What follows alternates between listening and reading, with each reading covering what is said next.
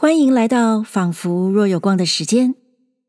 上一集节目，我们欣赏了郁达夫的游记《半日的游程》，小小感受了一下这位作家的游记的风格。今天这期节目呢，我选择了他写地方节气与景色的一篇散文，叫做《江南的冬景》。之前说过，郁达夫出生于浙江。他当然算是一个江南人，但是他成年之后到日本留学，之后足迹遍布南北各地，后来还去了新加坡、马来西亚、印尼等国家。他对每个地方都有细腻的观察与感受。我在二零二一年十一月的一期节目里，就曾经把郁达夫。跟老舍写北平的秋天的散文放在一起欣赏。在郁达夫那篇题目是《故都的秋》的文章里，他表示，作为一个南方人，他觉得秋色还是要到北方，例如北京，才能完整的领略。而在这篇江南的冬景里，他则认为。江南的冬，在他看来特别可爱。郁达夫写景色会注意一些非常小的细节，而就是这种细节触动着我们的感官感受。例如啦，在《故都的秋》那篇文章里，他描写北方的槐树，像花而又不是花的那一种落蕊。早晨起来会铺得满地，脚踏上去，声音也没有，气味也没有，只能感出一点点极微细、极柔软的触觉。扫街的在树影下一阵扫后，灰土上留下来的一条条扫帚的丝纹，看起来。既觉得细腻，又觉得清闲，潜意识下，并且还觉得有点落寞。你看他这么说，是不是特别有美感呢？他删掉了听觉，删掉了味觉，更突出了双脚踏上槐蕊地毯的触觉，而扫帚留下的细细的纹路。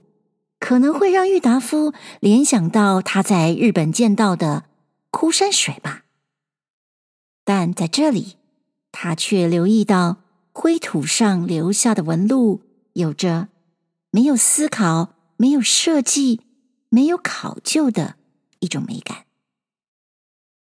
而在这篇江南的冬景里，他写冬天早上的霜，就说晨霜。白得像黑女脸上的脂粉似的。你看这一句，也是充满了感官性的美感，而且是一种一转眼就会消失的美。这篇散文也用了不少典故，但我觉得，就算不知道典故的详细，也完全不会影响我们欣赏作者要表达的美感。其中只有。一个典故，因为背后有个有趣的故事，我觉得值得一说。先说故事吧。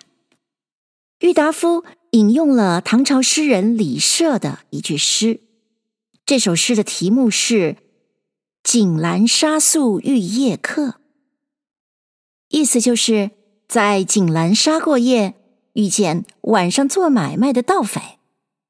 那么，这是不是一首？记录死里逃生的惊险遭遇的诗呢？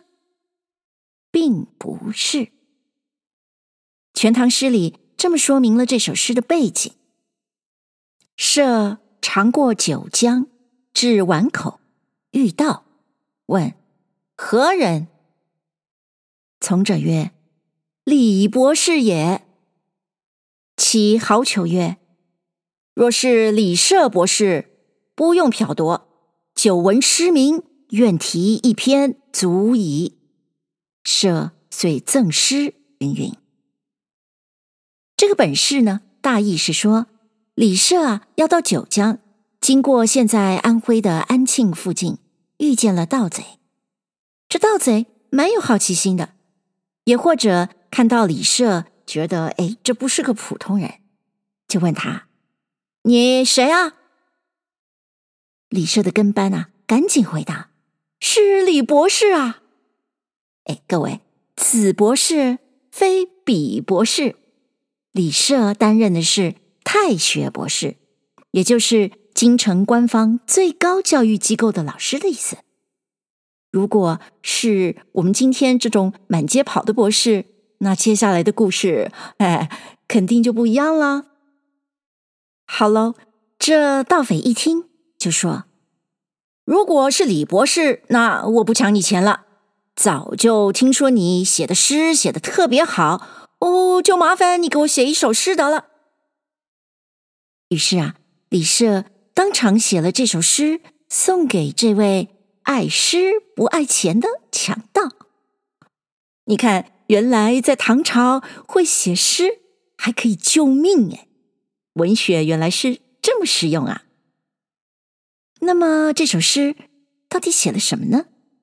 诗是这么说的。暮雨潇潇江上村，绿林豪客夜知闻。他时不用陶明信，世上如今半是君。意思大概是：傍晚时分，江边的小村上，暮雨萧萧，颇为凄清。没想到这里的绿林豪杰，在晚上碰到我，也说听过我的名字。哎，早说嘛！早知道我是这样的名满天下，那以前我干嘛还那么费事儿？竟然还想要隐姓埋名。再说了，如今的世道，多一半的人根本跟老兄你是做差不多的买卖的嘛。这首诗背后的故事好玩，诗本身。也挺幽默的，自己嘲笑了自己，也小小的讥刺了当时的社会。至于郁达夫引用这首诗是想达到什么效果呢？就请大家待会儿自己去感受感受。最后提一句，之前说过，郁达夫在日本留学的时候学了欧洲的语言，并且。熟悉欧洲文学，在这篇文章里，他不但用到了德国文学，还特别用了一个德文字，叫做 s p a z i a g a n。哎，我没学过德文啊，完全是乱念的，一定错得很离谱，请懂德文的忍耐一下，不要笑太大声哈。这个字的意思呢，差不多就是散步的意思。而且这是相当有德国特色的一种日常活动，郁达夫也从这个字做了好大的一番发挥。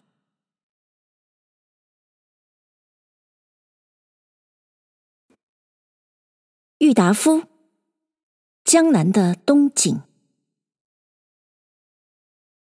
凡在北国过过冬天的人，总都到围炉煮茗。或吃涮羊肉、剥花生米、饮白干的滋味，而有地炉、暖炕等设备的人家，不管他门外面是雪深几尺或风大若雷，而躲在屋里过活的两三个月的生活，却是一年之中最有劲的一段直居意境。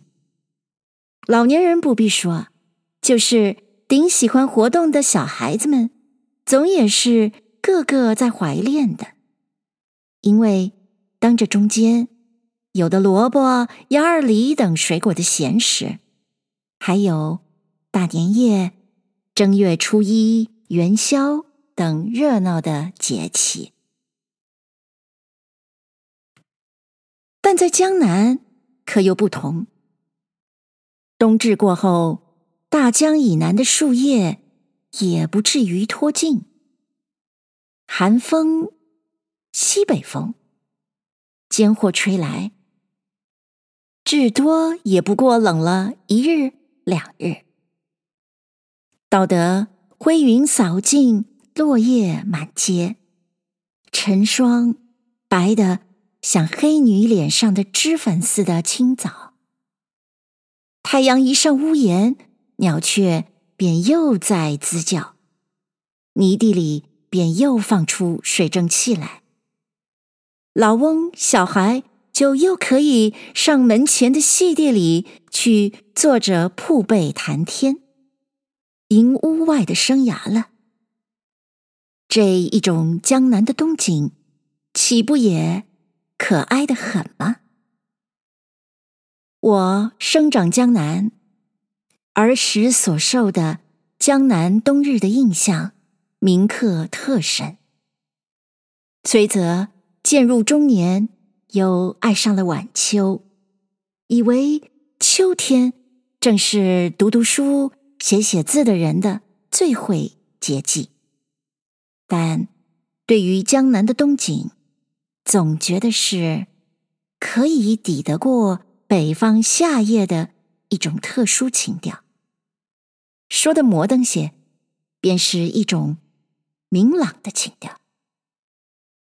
我也曾到过闽粤，在那里过冬天，和暖原即和暖，有时候。到了阴历的年边，说不定还不得不拿出纱衫来着。走过野人的篱落，更还看得见许多杂七杂八的秋花。一阵阵雨雷鸣过后，凉冷一点，至多也只好换上一件夹衣。在明月之间，皮袍、棉袄是绝对用不着的。这一种极难的气候异状，并不是我所说的江南的冬景，只能叫它做南国的长春，是春或秋的延长。江南的地质丰腴而润泽，所以含得住热气，养得住植物，因而长江一带芦花。可以到冬至而不败，红石也有时候会保持着三个月以上的生命。像钱塘江两岸的乌桕树，则红叶落后，还有雪白的臼子着在枝头，一点一丛，用照相机照将出来，可以断梅花之针。草色。顶多成了赭色，根边总带点绿意。非但野火烧不尽，就是寒风也吹不倒的。若遇到风和日暖的午后，你一个人肯上东郊去走走，则青天碧落之下，你不但感不到碎石的肃杀，并且。还可以饱觉着一种莫名其妙的含蓄在那里的生气。若是冬天来了，春天也总马上会来的诗人的名句，只有在江南的山野里最容易体会得出。说起了寒郊的散步，实在是江南的冬日所给予。江南居住者的一种特异的恩惠，在北方的冰天雪地里生长的人，是终他的一生也绝不会有享受这一种轻浮的机会的。我不知道德国的冬天比起我们江浙来如何，但从许多作家的喜欢以 s p a z i e g a n g 一字。来做他们的创造题目的一点，看来大约是德国南部地方四季的变迁，总也和我们的江南差仿不多。譬如说，十九世纪的那位乡土诗人洛在格吧，他用这一个散步做题目的文章，尤其写得多，而所写的情形，却又是大半可以拿到中国江浙的山区地方来适用的。江南河港交流，且又地滨大海，湖沼特多，故空气里时含水分。到得冬天，不时也会下着微雨，而这微雨寒村里的冬临景象，又是一种说不出的悠闲境界。你试想想，秋收过后，河流边三五家人家会聚在一道的一个小村子里，门对长桥，窗临远阜。这中间有多是树枝茶压的杂木树林，在这一幅冬日农村的图上，再撒上一层细的同粉也似的白雨，加上一层淡的积不成墨的背景，你说还够不够悠闲？若再要点景致进去，则门前可以泊一只乌篷小船，茅屋里可以添几个喧哗的酒客。天垂暮了，还可以加一味红黄，在茅屋窗中画上一圈暗示着灯光的月晕。人到了这一个境界。自然会得胸襟洒脱起来，终至于得失俱亡，死生不同了。我们总该还记得唐朝那位诗人做的“暮雨潇潇江上树”的一首绝句吧？诗人到此，连对绿林豪客都客气起来了。这不是江南冬景的迷人？又是什么？一提到雨，也就必然的要想到雪。晚来天欲雪，能饮一杯无？自然是江南日暮的雪景。寒沙梅影路，微雪酒香村。则雪月梅的冬宵三友汇合在一道。在调戏九姑娘了。柴门村犬吠，风雪夜归人。是江南雪夜更深人静后的景况。前树深雪里，昨夜一枝开。又到了第二天的早晨，和狗一样喜欢弄雪的村童来报告村景了。诗人的诗句也许不尽是在江南所写，而作这几句诗的诗人也许不尽是江南人，但假了这几句诗来描写江南的雪景，岂不直截了当，比我这一支渔猎的笔所写的散文更美丽得多？有几年在江南。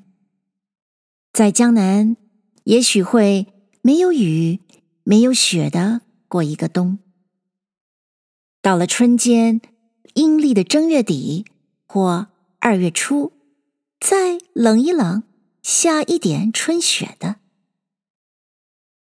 去年一九三四的冬天是如此，今年的冬天恐怕也不得不然。以节气推算起来，大约太冷的日子将在一九三六年的二月尽头，最多也总不过是七八天的样子。像这样的冬天，乡下人叫做旱冬。对于麦的收成或者好些，但是人口却要受到损伤。旱得久了，白喉、流行性感冒等疾病自然容易上升。可是，想恣意享受江南的冬景的人，在这一种冬天，倒只会得到快活一点，因为晴和的日子多了，上郊外去闲步逍遥的机会自然也多。日本人叫做 hiking，德国人叫做 Spaziergang 狂者，所最欢迎的，也就是这样的冬天。窗外的天气晴朗的像晚秋一样，晴空的高爽，日光的洋溢，引诱的使你在房间里坐不住。空言不如实践，这一种无聊的杂文，我也不再想写下去了。还是拿起手杖，搁下纸笔，上湖上散散步吧。一九三五年十二月一日，谢谢你收听这一集的《仿佛若有光》。其实，台湾的冬日也常常有高爽晴空与洋溢的日光。这种时候，我们就都该出门散步去呀。那么，我们下一集。仿佛若有光的时间，再会喽。